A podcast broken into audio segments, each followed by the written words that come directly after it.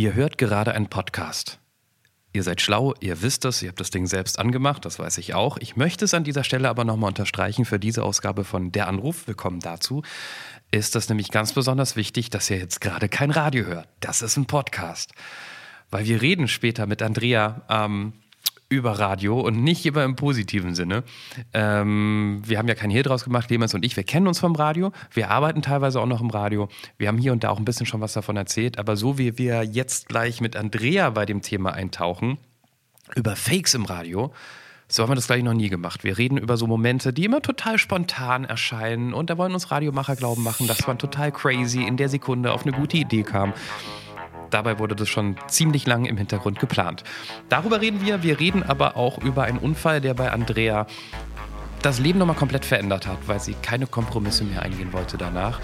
Und wir reden darüber, wie das ist, ständig in wildfremden Wohnungen zu sitzen. Und das alles mit, wie ihr gerade schon merkt, mit ein bisschen weniger Clemens, als ihr es sonst gewohnt seid. Warum? Glaubt der Sassenroth, der macht alleine einen besseren Podcast als mit Clemens? Nein, glaubt er nicht. Warum? Das sage ich euch gleich, nachdem es hier so offiziell losgegangen ist. Ein völlig unbekannter Mensch und ein Gespräch über das Leben und den ganzen Rest. Der Anruf. Folge 70.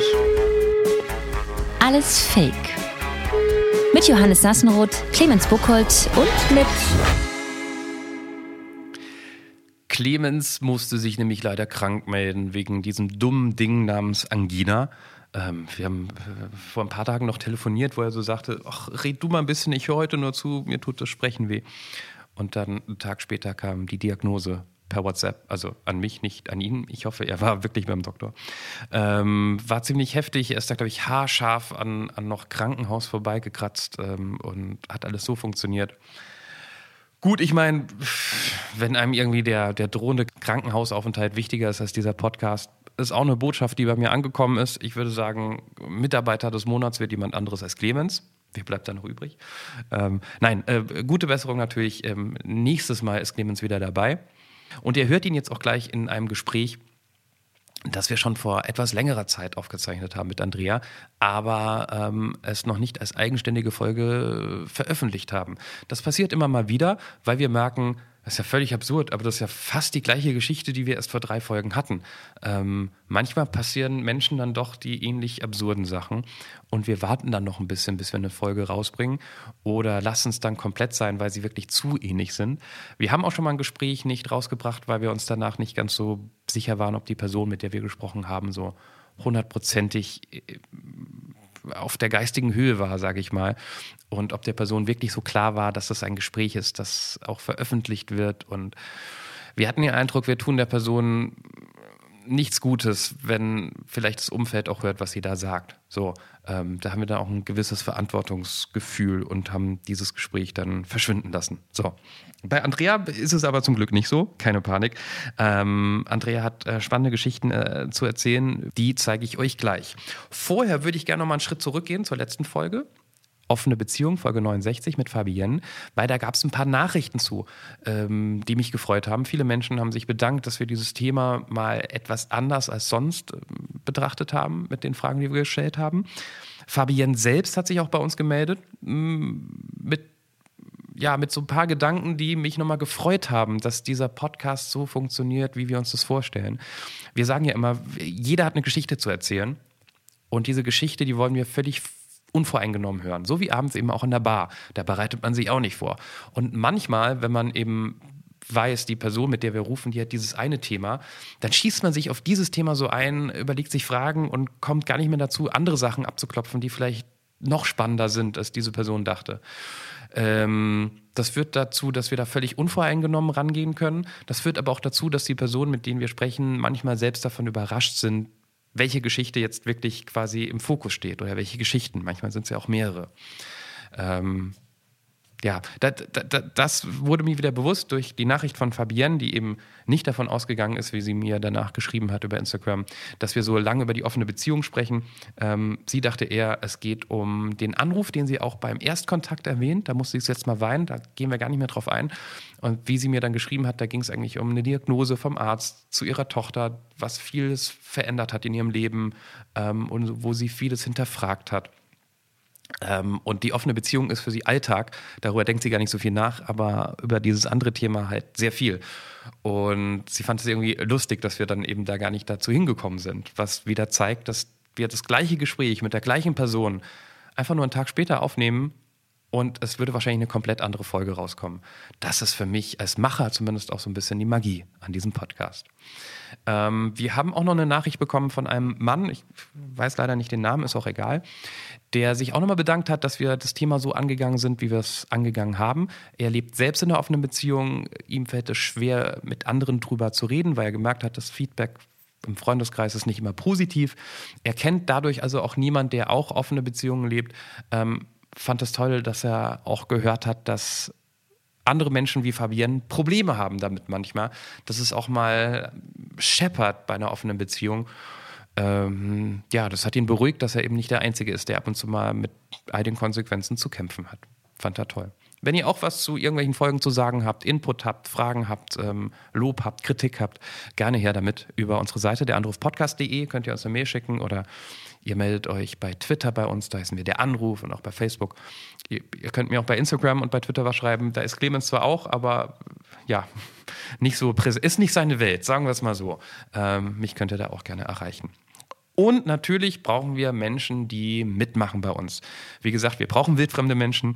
Ähm, wir sind auch jedes Mal froh, wenn jemand seine Geschichte erzählt. Wir wissen, dass es nicht selbstverständlich. Man könnte ja einfach nur den Podcast hören dann so viel von sich preiszugeben, kostet vielleicht den einen oder anderen Überwindung.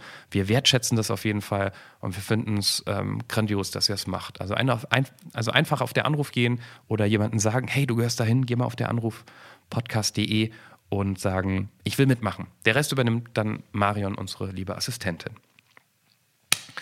So, jetzt aber die Geschichte von ähm, Andrea. Wir haben da ganz am Anfang kurz über das Radio gesprochen, weil herauskam, dass sie mich eben vom Radio kennt und eben auch mal im Radiostudio war. Wie, du warst schon mal im Radio, auch bei UFM? Nein, bei der Konkurrenz. Ah, Den okay. Namen darf ich jetzt, glaube ich, nicht so laut sagen, oder? Doch, doch, doch, doch. Wir haben, wir haben nichts mit UFM zu tun, weißt du? Ich, okay, bei also UFM kriege ich Geld, hier nicht, von daher hat das nichts mit Arbeit zu tun. Also, ähm, ich bin bei Radio Regenbogen gewesen als Gastmoderatorin, weil es war Anfang letzten Jahres so eine riesengroße Grippewelle. Mhm. Und dann sind die ganzen Moderatoren ausgefallen und dann hieß es, wir schniefen, sie helfen. Und dann haben sie in dem Zuge halt Radio, ähm, Gastmoderatoren gesucht und ich hatte angerufen gehabt und dann wurde mir gesagt, ja, kannst morgen um vier vorbeikommen. Also ich ins Bett gegangen und am nächsten Morgen um vier war ich beim Radiosender gestanden. und, und, und dabei liebst du ja dein Bett so, ne? Extra für die bist du aufgestanden. Wie war es im Radio bei den anderen? Also das Erste, was mir aufgefallen ist, eure Studios sind sehr klein. Also das Studio, in dem wir drin gewesen sind und die Morningshow gemacht haben, war winzig. Ich habe mir das immer viel größer vorgestellt und viel gemütlicher und geräumlicher. Ja, das, das ist aber nicht, die sind nicht alle so klein, die Studios. Es gibt also bei UFM zum Beispiel, die sind jetzt gar nicht, ihr habt doch keine kleinen Studios, würde ich sagen. Die sind oder? riesengroß, aber es liegt ja. auch daran, dass wir bei UFM in so einer, in so einem ewig alten Gebäude sind. Das wurde damals gebaut, als kurz in, im Gespräch war, ähm, Frankfurt als ähm, anstatt Bonn zur Hauptstadt Stimmt. von der BRD zu machen. Ähm, ewig altes Gebäude, ewig alte Studios, deshalb sind die so groß. Aber ich meine, Regenbogen ist halt ein Privatsender, die geben nicht so viel Geld aus, vielleicht für die, für die Fläche wie der ein oder andere öffentlich öffentlich-rechtliche Sender. Ja, aber ich meine, das ist ja auch ein riesengroß, äh, das ist zwar auch ein großes Gebäude, aber ihr müsst euch überlegen, da ist äh, ein kleiner Teil noch von Big FM mit drin, dann ist noch der Mannheimer Morgen mit drin, dann ist der Duden Verlag noch ja, mit drin ja, in dem Gebäude, also man braucht ja auch nicht viel für eine Radiosendung. Ne? Nee, man, man braucht ein Mischpult und ein, zwei Mikros, Punkt. Genau. War das cool für dich, dort zu sein? Ähm, ich muss ehrlich zugeben, es ist ein Kindheitstraum von mir gewesen, mal im Radio zu sein. Ich wollte eigentlich auch Radiomoderatorin werden, aber ich war nicht ehrgeizig genug anscheinend. Mhm. Und irgendwann bin ich dann halt in der Pflege gelandet. Jetzt kann ich halt Leute immer noch zuquatschen, aber halt kann ihnen dabei ins Gesicht gucken. Und du hast eine bessere Quote als, als wir teilweise wahrscheinlich, weil die, die, die können nicht abschalten. Ich überlege mir gerade, es könnte einfach eine, eine sehr gute Idee von Regenbogen gewesen sein. Natürlich. Ähm, also jetzt mal ganz ehrlich, also jetzt dürfen wir da mal ganz offen reden. Da, das war natürlich eine, das war natürlich eine Programmaktion. Was glaubst denn du? Logisch. Aber gut gemacht. Also wenn da gerade Grippewelle war, wie bringt man dieses Grippewelle-Thema zu den Leuten, indem man diese Geschichte macht? Und und so. Ja, und die hatten ich, jeden Morgen einen anderen Hörer. Ja, ja, das ist, also ja, ja, ich, ich würde, weißt du, als Radiosender ist das wirklich jetzt ganz ohne Scheiß. Wir haben, Johannes und ich haben lang genug Radio gemacht und alle Radiopferde kotzen sehen. Du würdest natürlich nicht sagen, oh mein Gott, wir sind so verzweifelt, wir müssen jetzt die Hörer dazu holen, sondern das macht man natürlich, um mit den Hörern zu, zu, zu ne, sich ja, zu verknüpfen. Ja klar, das ist und, Marketing. Die haben auch äh, letztens Mundartwoche gehabt und haben auch wieder Hörer eingeladen. Aber das ist die Chance, dich zu fragen, Andrea, als offensichtlich engagierte Radiohörerin. Bei mir geht es ja oft so, wenn ich irgendwo eine Aktion höre, wo, wo ich mir denke beim anderen Radiosender, okay Leute, seid doch mal wirklich, das ist jetzt nicht alles so spontan entstanden, wie ihr, wie ihr gerade so tut. Das ja. ist wochenlang geplant. Jetzt Beispiel Morningshow beim anderen Sender, ähm, wird moderiert von Mann und Frau. Sie geht in ähm, Babypause.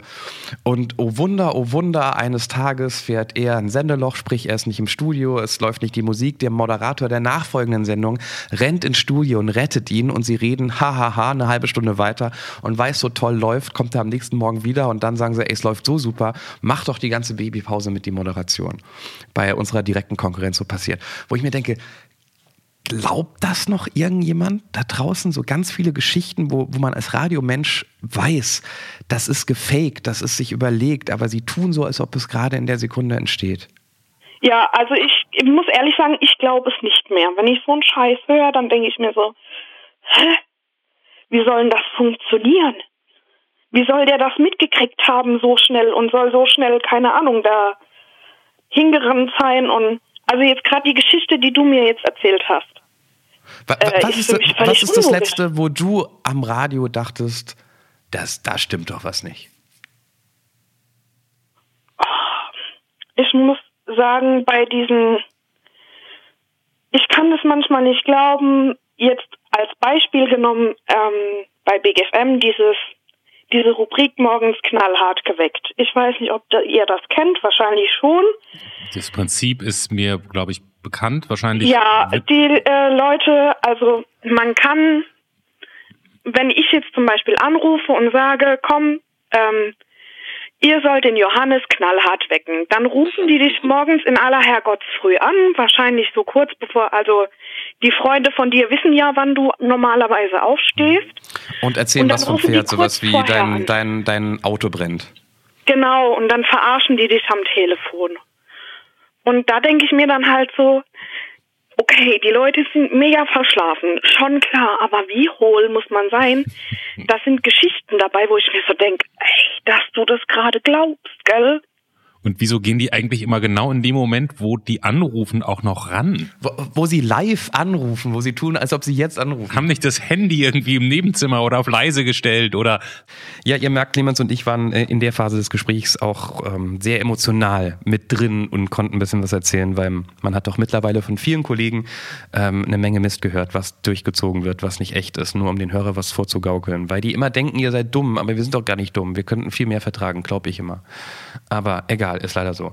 Ähm, ist ein ganz anderes Thema. Wäre ein eigener Podcast über Fakes im Radio und über schlimme Aktionen im Radio zu sprechen.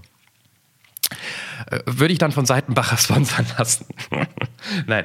Ähm, wie angekündigt hat Andrea ähm, einen Unfall gehabt, der sehr einschneidend für sie war. Ähm, wonach sie sich nicht neu erfunden hat, das möchte ich so nicht sagen, wonach sie einfach nur gesagt hat, okay, ähm, ich bin so haarscharf dem Tod entsprungen, dieses Leben, das ich habe, das muss ich nutzen, zu 100 Prozent so, wie ich es möchte. Ich mache keine Kompromisse mehr. Aber hört ihr selbst ab jetzt. Ja, gibt ein einschneidendes Erlebnis, was damit zu tun hat, einfach. Ich habe vor einem Jahr einen Verkehrsunfall gehabt. Einen ziemlich krassen für mich, weil ich einfach weiß, ähm, dass ein kleiner Funke gereicht hätte, dass das nicht so gut ausgegangen wäre. Und ähm, irgendwie, ich habe seitdem immer also jetzt nicht mehr, zum Glück, ähm, Albträume gehabt und konnte einfach nicht alleine schlafen. Ich habe heute auch noch Probleme, ohne Fernseher oder so einzuschlafen. Das haben aber, glaube ich, viele, dass sie ohne Fernseher oder ohne Radio nicht pennen können. Weil du Angst vor der Idee hast, dass jemand plötzlich aus deinem Leben scheiden könnte durch einen Unfall oder? Ähm, ich, ich kann das nicht so genau sagen, woran das wirklich liegt. Es ist nur einfach dieses, ähm, ja, man kann die Gedanken an diesen Unfall ähm, leichter abschütteln, wenn jemand da ist. Also wenn man nicht alleine ist. Wenn man alleine ist, dann ist man alleine mit seinen Gedanken und da aus dieser Spirale wieder rauszukommen, ist schwierig. Jetzt traue ich mich ja gar nicht nachzufragen, ähm, wenn das so ein sensibles Thema ist. Von daher sagst du, ob es okay ist. Aber ähm, was, was war das für ein Unfall? Ähm, ich war dienstlich unterwegs und mhm. war auf der linken Spur gestanden und wollte ähm, links ähm, abbiegen. Und ähm, in dem Moment ist ähm, ein Auto von hinten angefahren gekommen. Und ich habe in dem Moment eigentlich nur noch in den Rückspiegel geschaut und gedacht, okay, der bremst, glaube ich, nicht mehr. Mhm. Und dann kam auch schon der Aufprall. Leider hatte ich schon eingeschlagen gehabt und bin in den Gegenverkehr geraten und bin da noch erwischt worden. Scheiße.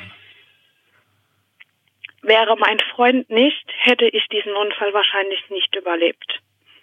Ich bin nämlich kurz davor nicht angeschnallt gewesen. Ah. Und, und mein er hat Freund, gesagt, schneide.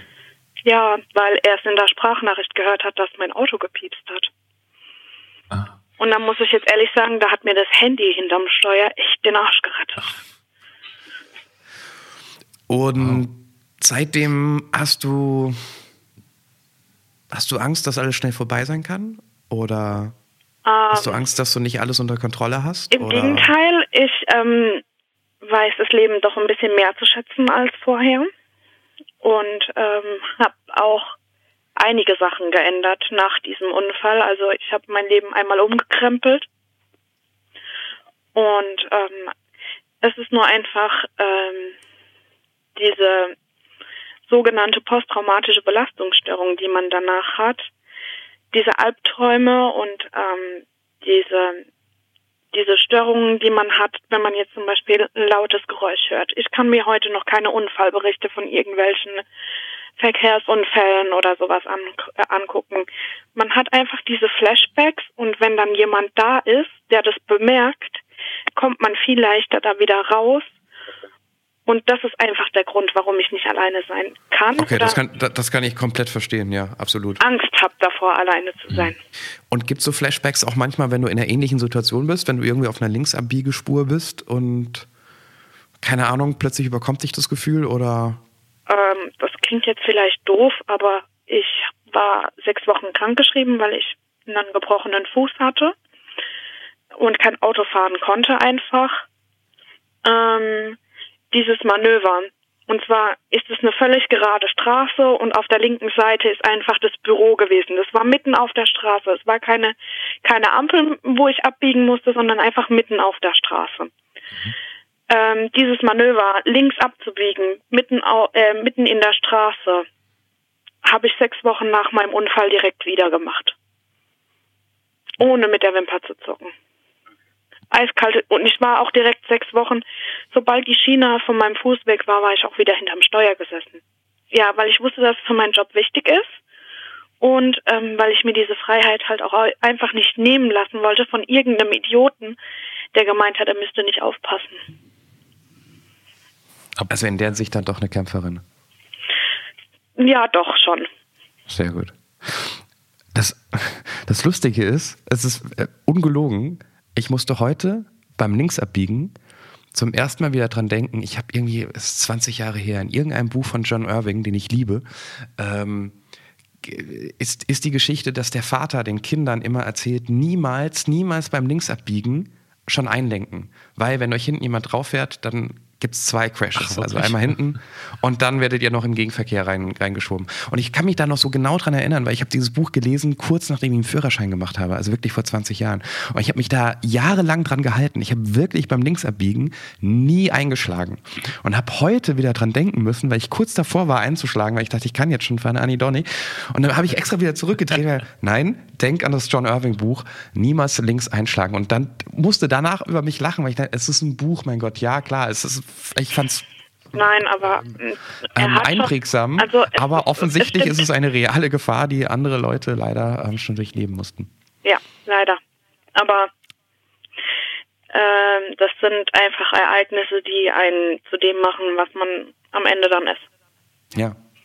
Was heißt ein, was heißt ein Leben umgekrempelt?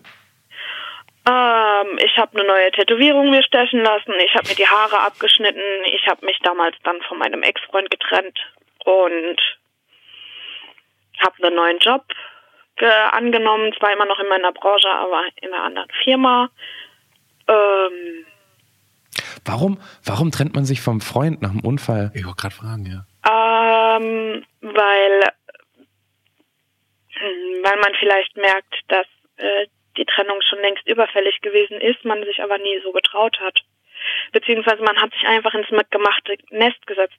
Wenn man dann halt schon zusammen wohnt und man hat sich auch schon zusammen Sachen gekauft und dann denkt man sich so, ah, oh, so eine Trennung, das ist dann voll anstrengend und gibt mega den Streit und man, man scheut sich dann davor. Du, du hast dich vom Freund getrennt, du hast einen neuen Job gesucht, das heißt, dieser Unfall war im Nachklapp auch wirklich ein Moment, wo du nochmal gesagt hast, jetzt muss ich oder dadurch gucke ich nochmal auf mein Leben? Du hast da nochmal alles in Frage gestellt und verändert? Ähm, nicht unbedingt in Frage gestellt, sondern einfach ähm, mehr darauf geachtet, mm, was mich in dem Moment nicht glücklich macht und das dann einfach geändert. Was ich finde, sollten viel mehr Leute einfach einfach machen.